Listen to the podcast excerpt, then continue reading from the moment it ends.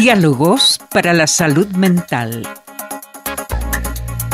Interrogantes comunes sobre psicología clínica y salud mental. Conducen Daniela Jerez Garcés, psicóloga, y Felipe Hinojosa Paredes, profesor del Departamento de Música de la Universidad de Concepción.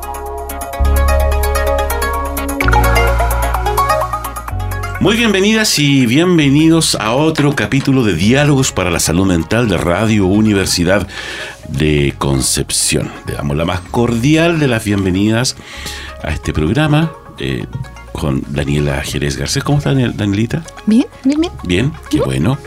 Eh, también obviamente en la realización de este programa, ¿cierto? Está Paulo Fuentes y Filipino José quien les habla acá, listos y dispuestos a comenzar este nuevo capítulo con obviamente temas tan interesantes como todos los que hemos tenido en esta temporada de nuestro programa.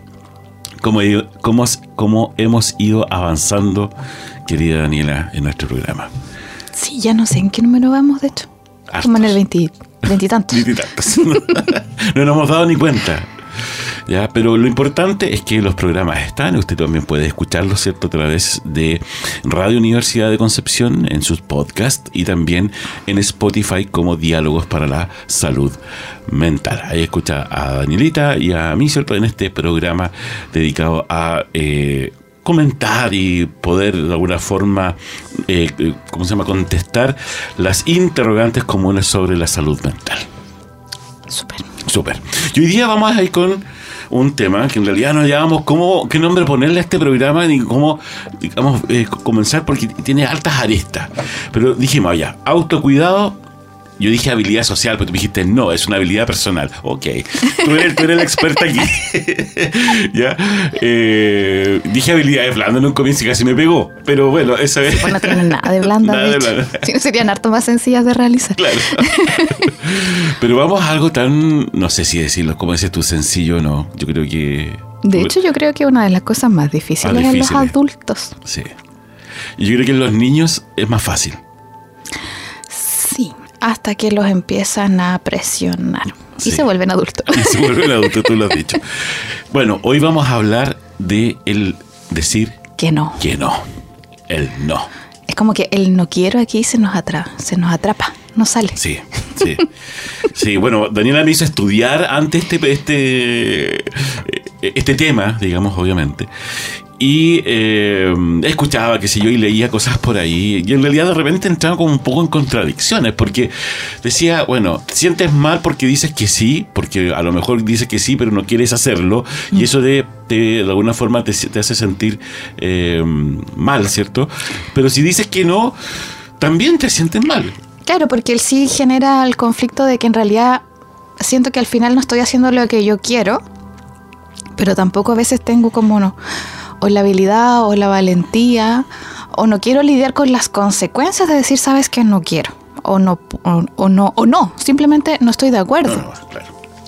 Pero cuando digo que no siento culpa siento la sensación de que en realidad hice algo que estaba mal porque tal persona me necesitaba o porque en realidad se esperaba esta cosa de mí o porque voy a quedar eh, con una imagen que no es la que yo quiero proyectar no voy a ser tan asequible como yo pretendo.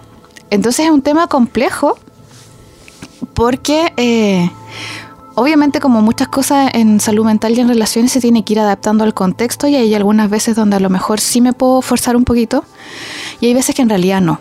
Como todas las, las cosas que hemos ido hablando, el problema de aprender a decir que no o al contrario, decir que sí, tiene que ver con qué tan flexible soy y en qué momento lo hago porque ninguna circunstancia que yo repito automáticamente, cronificadamente, nos hace bien. Entonces tampoco esto de decir, no, aquí la Dani va a hacer un capítulo solo para que toda la gente ande todo el día diciendo que no, sino que más bien empezar a leer las propias señales y cuando diga un sí, sea un, sea un sí interno, consciente, que en realidad no me genere mayor malestar. Sabiendo que decir que no genera malestar en ambas situaciones. Y eso es lo, complejo también del tema. Claro, porque de alguna forma, mientras escuchaba cierto hablar a esta psicóloga, igual decía, eh, como que la gente puede cambiar la percepción hacia ti al momento de que tú dices que no, o sabes decir Mm. que no de, de buena forma, ¿cierto? A lo mejor argu- argumentando, porque no, aunque no debería ser por qué argumentar, si uno dice que no es no, es sino porque no quiere nomás, ¿cierto? Porque el- eso, eso es muy chileno. Cambiar Claro. el, el no quiero por el no es que no puedo. es que no puedo, claro. Pero ahí como que ella decía que iba a cambiar la percepción de la otra persona, siendo que a lo mejor nuestra cultura no es así. Es decir, el momento que tú dices que no y no quiero o no quiero, te vuelves inmediatamente el malo de la película. Es que ahí, va- ahí hay que ponerle un ojo más bien al tipo de relaciones que estamos estableciendo. Porque si tenemos una relación más bien de índole personal, porque esto igual va a ir dependiendo como de la esfera en la que nos movemos. Evidentemente en el trabajo tengo cierto rango de, de decisión que en la vida personal voy a tener otro, que probablemente es más flexible. Pero si en el ámbito personal, mis amigos, mi pareja, mi familia no es capaz de resistir un sabes que no quiero, probablemente es que en esa relación algo está pasando. Porque en qué escenario yo podría estar siempre obligado a estar siempre disponible. Y por qué el que yo simplemente diga no quiero eh, está, está puesto a discusión. En estricto es una decisión que habla de mi autonomía y de lo que yo quiero. Entonces, eh, yo ahí le pondría más bien ojo, como en qué tipo de relación yo siento que el no quiero es demasiado conflictivo, porque probablemente es señal de que en realidad están pasando otras cosas por debajo. Como había un- una imagen, no sé si se llama meme de hecho, no estoy segura, pero decía algo así como, claro, la persona que se enoja cuando pones un límite es la persona que le servía que tú no los tuvieras.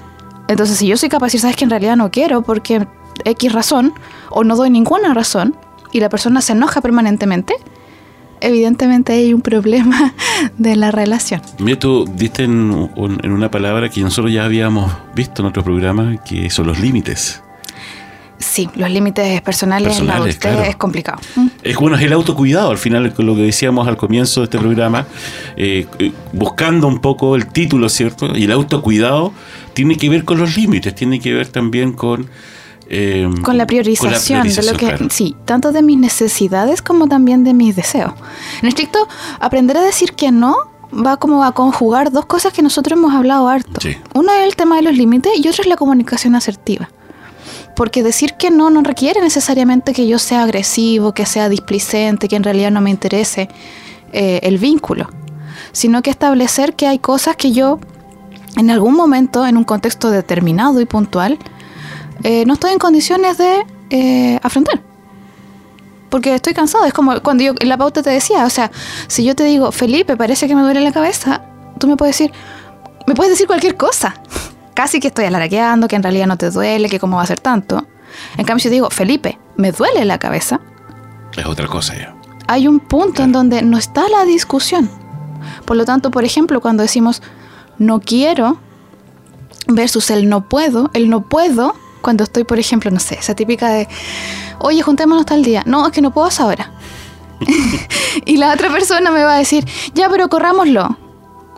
No, es que tampoco puedo hasta ahora. En estricto, lo que estoy haciendo es patear una decisión, decir, sabes que en realidad no quiero juntarme, no quiero esto para mí, en este momento. Hablamos también, ¿sí? Y lo disfrazamos de otra cosa, De otra cosa, claro.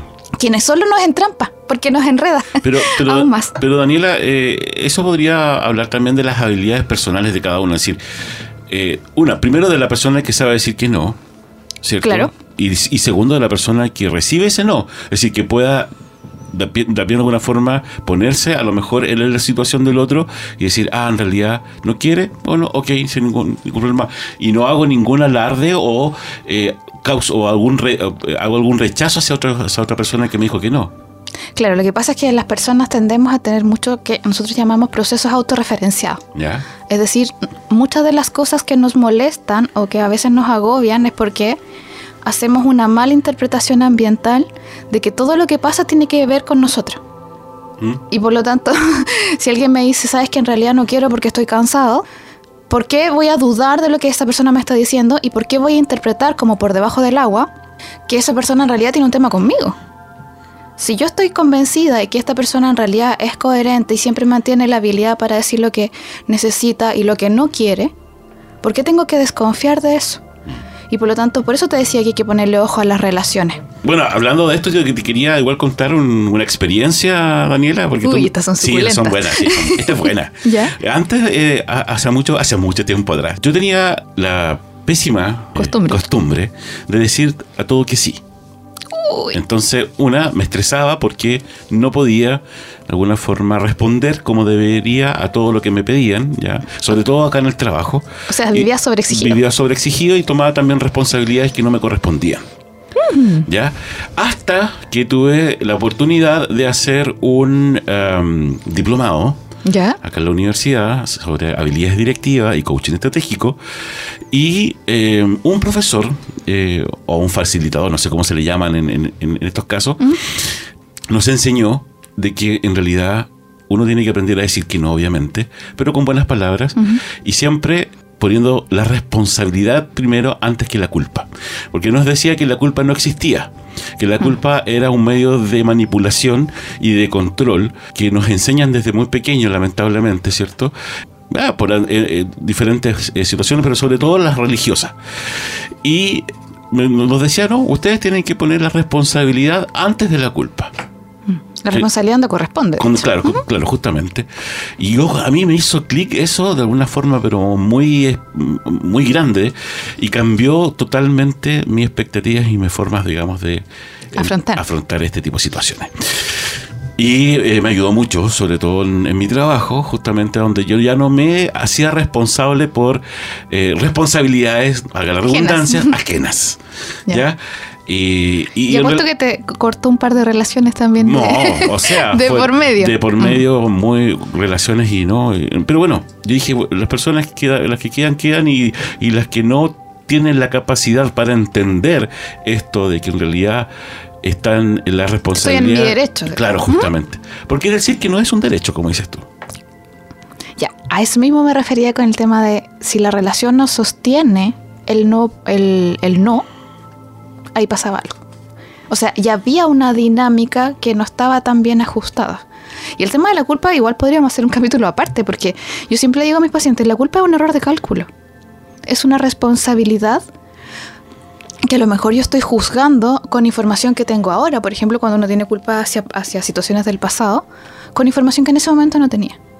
Y por lo tanto, eh, tu facilitador o profesor tenía toda la razón. Es decir, sentir culpa permanentemente es un problema y tampoco te permite asumir la responsabilidad que corresponde, porque la culpa nubla y no me permite eh, solucionar y gestionar ciertas cosas. Y como tú bien, también decías, es muy interesante porque aprender a decir que no, literalmente es un entrenamiento, es un aprendizaje. Hay personas que, por temperamento se nos, sol- se nos facilita un poco, pero sí o sí todas las personas pueden aprender. Y lo interesante ahí es saber, en, reali- en realidad, cuando yo no, de- no sé decir que no, cuáles son las consecuencias que esto a mí personalmente me genera. Y de hecho hay varias que son bien bastante comunes. Por ejemplo, la falta de autonomía. Sentir como que estoy un poco a la deriva y que me pasan cosas y que no tengo mucho control de lo que quiero y de la planificación de mi, de mi cotidiano, por ejemplo. Personas que empiezan a generar síntomas porque están permanentemente, como tú dices, sobreexigidos Sobre- claro. porque en realidad no hay una sensación de control personal. También hay una forma como de ir cronificando un estilo evitativo, es decir, me genera tanto malestar, me, se me dificulta tanto decir no quiero, que a veces también me empiezo a alejar, me empiezo a aislar por evitar el contacto con ciertas personas. Cuando en realidad el contacto en sí mismo es bueno, pero estar permanentemente retraído o hiperalerta también es un problema a, en el largo plazo a- a nivel de salud mental. Y por ejemplo, también tener la sensación de que eh, las relaciones pueden volverse más honestas y más valiosas. Porque cuando yo diga un sí, mi entorno va a saber que ese sí es valioso y ese sí es genuino. Porque si yo permanentemente digo a todo que sí y nunca digo un no, es como a un niño que tú le regalas todos los días algo. El regalo de cumpleaños deja de ser significativo. Por lo tanto, mi compañía termina siendo algo que se da por automático, que se da de manera obvia. Cuando yo en realidad he estado, por ejemplo, sacrificando mucho tiempo de mi vida para acompañar a, por ejemplo, a alguien.